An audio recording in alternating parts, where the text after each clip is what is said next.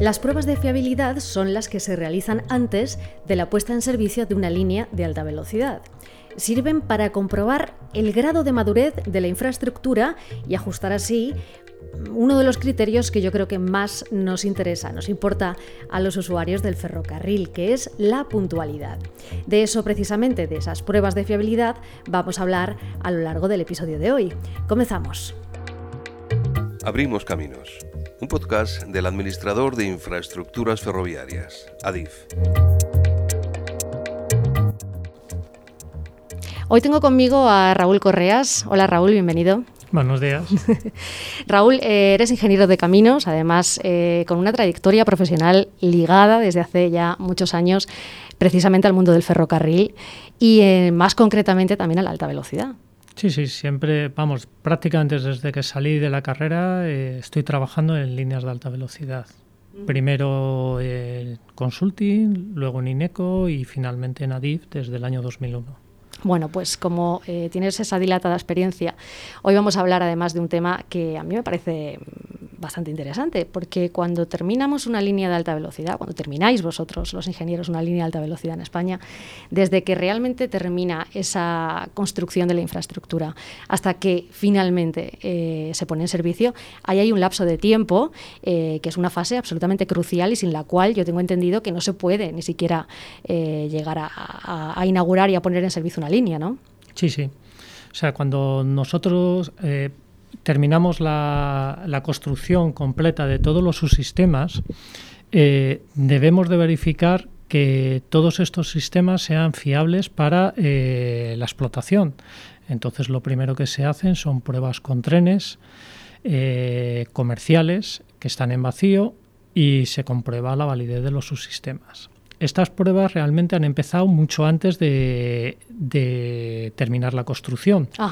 Por ejemplo, las pruebas de carga, pues en cuanto tienes la vía montada en los viaductos y longitud suficiente para poder meter los trenes con las tolvas, se empiezan a realizar pruebas de cargas de viaductos. Las pruebas de carga, eh, perdona que te interrumpa, al final de lo que se trata es de probar la resistencia, ¿no? Entiendo. Eh, más que la resistencia, que el comportamiento del viaducto sea el esperado y el diseñado. Entonces, en gabinete te preparas unos cálculos eh, viendo las deformaciones esperables en el viaducto y cuando haces la prueba de carga, esas deformaciones tienen que ser similares a las que te dan los cálculos. Eh, en este caso, además, en la alta velocidad, que tenemos también la complejidad de de cargas dinámicas, también se, se, hace una comprobación de los modos de vibración de la propia estructura. Y esa es una parte de lo que se, se comprueba, ¿no? Pero hay más cosas, más subsistemas, como decías. este es, eh, es, una parte del subsistema de infraestructura. Luego tenemos el subsistema de, de vía, que también se le pasan unas auscultadoras. Eh, por regla general también se empieza la auscultación mucho antes de terminar el conjunto de todas las obras. ¿Qué es la auscultación de, de la vía, Raúl? Pues es un tren eh, que pasa eh, a determinadas velocidades, primero con una auscultación geométrica y luego con una auscultación dinámica, y lo que va registrando son unos datos con acelerómetros y geometría, o sea, con geometrías y acelerómetros, de manera que se comprueba que la geometría de la vía y el estado de la vía y su comportamiento es el esperado y el diseñado. Eh, claro, todo esto con un tren comercial no se puede hacer, hay que hacerlo con un tren especial. Entonces, eh, eh Adif tiene, vamos, suele manejar dos, dos tipos de trenes. Está la ABT, que tiene tracción, tracción diésel, y luego está el Seneca, que ya viene con, tracción eléctrica. Y esos son los dos trenes que, tiene Adif, ¿no? Y que son los trenes que se dedican a hacer ese tipo de comprobaciones. De comprobaciones. Porque Aparte, claro, también el subsistema de catenaria eh, es probado por, por el Seneca. Ajá. lleva tracción eléctrica y puede ir comprobándolo. ¿Y se utilizan independientemente los dos o cada uno va para una cosa? Eh, eh, primero el de la comprobación geométrica, que es la BT, va, va adelante y solamente la vía. Y luego el Seneca. Y luego finalmente el Seneca, que ya te digo, prueba también el subsistema de la catenaria y el subsistema de, de la energía eléctrica, de todo el suministro, que viene por, vamos, que es, es, otro subsistema. Y Raúl, esta fase de la que estamos hablando, incluida luego la fase siguiente con trenes ya comerciales, ¿tiene una duración determinada o esto depende? Eh, bueno, eh, lo que pasa es que eh, lo que te he comentado es una parte, porque también está el subsistema de señalización y luego hay otro subsistema que son las protección civil de túneles que se, que se activan, o sea que también se, antes de terminar la construcción del conjunto, pues se empiezan a hacer pruebas. ¿Vale? digamos que una vez que hemos terminado la construcción completa de, de la línea, es cuando empiezan, digamos, unas pruebas que se pueden hacer ya con trenes comerciales. Antes de hacer estas pruebas, pues, por ejemplo, eh, que fundamentalmente prueban el subsistema de señalización, eh, ya se han hecho pruebas en ese subsistema. Es decir, eh, se han hecho pruebas de laboratorio para comprobar que el software funciona, se han hecho pruebas de concordancia de campo y prácticamente ya sabemos que el, vamos, toda la instalación es, está correctamente instalada. Y entonces a partir de allí empiezan ya las pruebas con trenes comerciales, que es, digamos, la fase ya en la que se considera que, hemos terminado la construcción. O sea que digamos que hasta ese punto, hasta ese momento, eh, todas esas pruebas están en manos de Adif y a partir de ahí también interviene Adif, pero también la operadora, entiendo. Sí, bueno, la operadora lo que nos deja son los trenes. Eh, realmente todo lo eh, gestiona y, aborda Adif. ¿Vale? Em, entonces hemos dicho que al final esto, eh, la duración depende de, cómo vayan surgiendo, ¿no? Entiendo. Claro, eh, aproximadamente la duración son cinco meses. Una vez que se haya construido la, se, haya dado por terminado todos los subsistemas, ¿vale? Eh, claro, cuando tú empiezas a hacer pruebas, si todo va bien, pues son cinco meses. Si empiezan a surgir complicaciones, fallos que es normal por otro lado, porque al final... Sí, eh, mm. hay que tener en cuenta que toda la infraestructura es un prototipo. O sea, nosotros no construimos ya sobre, sobre un prototipo ya probado. Eh, es un prototipo totalmente diferente cada vez que, se inaugura una línea. En el sentido de que, bueno, los elementos son iguales, pues las balizas, los enclavamientos, pero todo el diseño del software es diferente. Claro.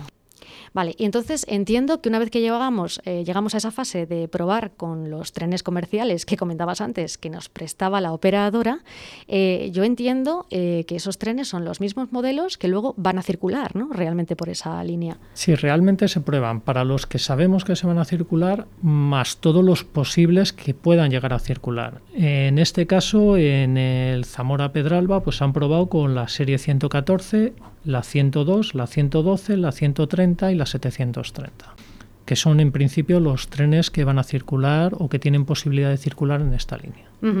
Eso te iba a comentar, porque una vez que se acaba esto, eh, digamos, entran ya los maquinistas que se, de algún modo, eh, yo no sé si lo voy a explicar bien, pero de alguna manera los maquinistas tienen que conocerse ese terreno que es en el que se van a mover ¿no? de, cara al futuro. Por lo tanto, tienen que mm, probarlo. Sí, eh, siempre hay una formación de maquinistas. Entonces, cada maquinista, antes de hacer un recorrido comercial, tiene que haber hecho un número de recorridos determinado que le valide eh, poder circular por esa línea. Y mm, nos hemos saltado un poco, eh, o quizá hemos hablado demasiado por encima de la fase de, pruebas, pero mm, a mí me gustaría incidir en que al final la fase esta de la que estamos hablando de pruebas, desde que se acaba la, obra, ¿no? de lo que estábamos hablando hasta que se pone en servicio, es una fase tan compleja que al final intervienen eh, personas especializadas, cada uno en una materia muy, muy concreta. Eso es así, ¿no? Sí, sí, sí. Hasta efectivamente prácticamente toda la gente que ha intervenido en la construcción está interviniendo hasta el final de la obra. Ajá. Porque pueden surgir mil problemas y puede haber de todo tipo de, detalles que hay que solucionar. Con lo cual, digamos, es un ejercicio multidisciplinar y, diversas técnicas son las que, las que abordan el, y, muy complejo, me imagino, al final liderar un equipo eh, con tantísimo nivel de especialización. Em, en, ese, en esa fase de pruebas, Raúl, eh, ¿se solapan unas pruebas con otras o cuando uno acaba tiene que empezar otro y así sucesivamente? Vamos a ver, hay pruebas que se solapan. Las pruebas, por ejemplo, de, de el subsistema de infraestructuras, de vía, de catenaria y de señalización se pueden solapar. Luego hay otras pruebas que no se pueden solapar y que son secuenciales. Las de señalización tienen toda su secuencia, completa y es muy difícil solapar esas pruebas. Entonces, eh, pues bueno, primero tienen unas pruebas internas para, para, probar que todo esté correcto, eh, con, con, unas pruebas en laboratorio del software. Eh, posteriormente, pues empezamos a meter trenes comerciales a 200, luego trenes comerciales a 300 en vacío. Y todas estas pruebas lo que son es secuenciales. Hasta que no has terminado una, no puedes empezar la siguiente. Ahora que, comentas el tema aparte de que entre ellas, eh, pues bueno, hay que generar un montón de documentación verificando que las pruebas han salido correctamente. y ya para terminar, Raúl, aunque hayamos acabado con la fase de pruebas, queda otro último trámite que no por ello tampoco es menos importante. Em, ¿De qué se trata ese último paso final ya para poder poner en servicio una línea? Vamos a ver, con todas las pruebas, eh, nosotros lo que hacemos es eh, generar un montón de información, que son evidencias de que todo está correcto, y eh, se genera un informe final y ya con toda esa documentación generada se transmite a la Agencia Estatal de Seguridad Ferroviaria y esta es la que en el plazo más o menos de un mes pues y después de revisarse toda la documentación pues autoriza la puesta en servicio con total garantía. Y ahí es cuando ya podemos descansar, ¿no? Como tú como ingeniero ya descansas, ¿no? Y dices ya, ya, está. pasa otra a otra parte de la casa para, para, iniciar la explotación. Otra parte de ADIF ya es eh, otra parte, otro departamento ¿no? que se encarga de, de continuar adelante con ese proyecto. nosotros, por ejemplo, en este caso, pues eh, pasamos todo el mantenimiento ya directamente, lo hace nuestro, la dirección de, de mantenimiento. Y, y, lo único que nos hacemos cargo son eh, los periodos de garantía de las obras que no han concluido, pues si surge un defecto de construcción, pues vamos y lo arreglamos. esto al final es como cuando te compras una casa, ¿no? Que tienes un periodo de garantía por si hay algo que se rompe y dices, oye, que esto se me ha roto, ¿eh? Que esto tiene una garantía de dos años. Dos años, ¿no? Eh, son nuestros periodos de garantía, bueno, y luego de vicios ocultos hasta diez años. O sea, eso lo regula la ley, entiendo, ¿no? Claro, eso va regulado por ley y por nuestros propios contratos y, y, nosotros, pues bueno, es la única participación que tenemos una vez que se autoriza ya la puesta en servicio en lo que es, en lo que es la línea. O sea que digamos, la línea pasa de estar en construcción a estar en explotación. Explotación. muy bien, Raúl. Pues oye, yo creo que nos ha quedado muy claro. Eh, hemos aprendido un poco sobre toda esta fase tan compleja que a veces no, no es tan conocida, ¿eh? porque normalmente lo que llama más la atención pues es la construcción, esa fase de construcción, esos grandes viaductos, ¿no? esas grandes infraestructuras singulares y luego, por supuesto, lo que es la puesta en servicio. Pero eh, yo quería hacer hincapié en esa fase porque me parece que es crucial y bueno, yo creo que con tu explicación ha quedado Mm, bastante claro que sí es. Muy bien. Raúl, pues muchas gracias. hasta la próxima. Venga, hasta luego. Hasta luego. Y a vosotros, como siempre, gracias por haber estado ahí. Os emplazamos a próximos podcasts. Seguiremos hablando del ferrocarril aquí, como siempre, en Abrimos Caminos. 2021, Año Europeo del Ferrocarril. Abrimos Caminos, un podcast del administrador de infraestructuras ferroviarias, ADIF.